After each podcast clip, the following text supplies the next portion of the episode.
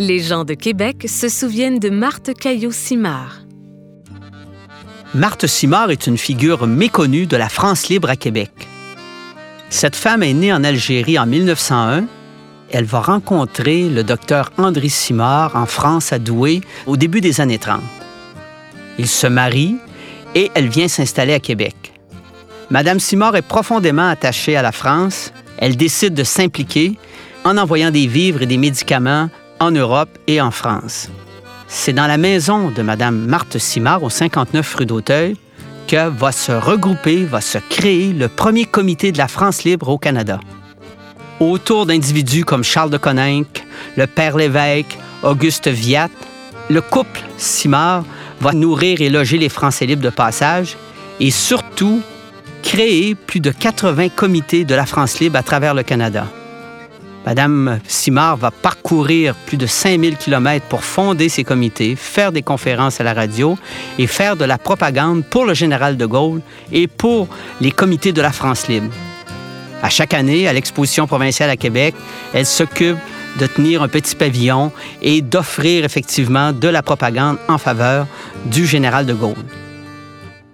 Elle est appelée en Algérie en 1943 par le général de Gaulle il veut qu'elle occupe un poste dans la première assemblée consultative formée par plus de 84 membres. Elle devient ainsi, elle est nommée, mais non pas élue, la première femme députée française. Marthe Simard va siéger à l'Assemblée nationale en 1944. Le général de Gaulle lui demande de poursuivre sa carrière politique en France, mais elle désire revenir au Québec auprès du docteur Simard. Elle va obtenir une série de décorations, la Légion d'honneur, la médaille de la résistance la médaille des services militaires.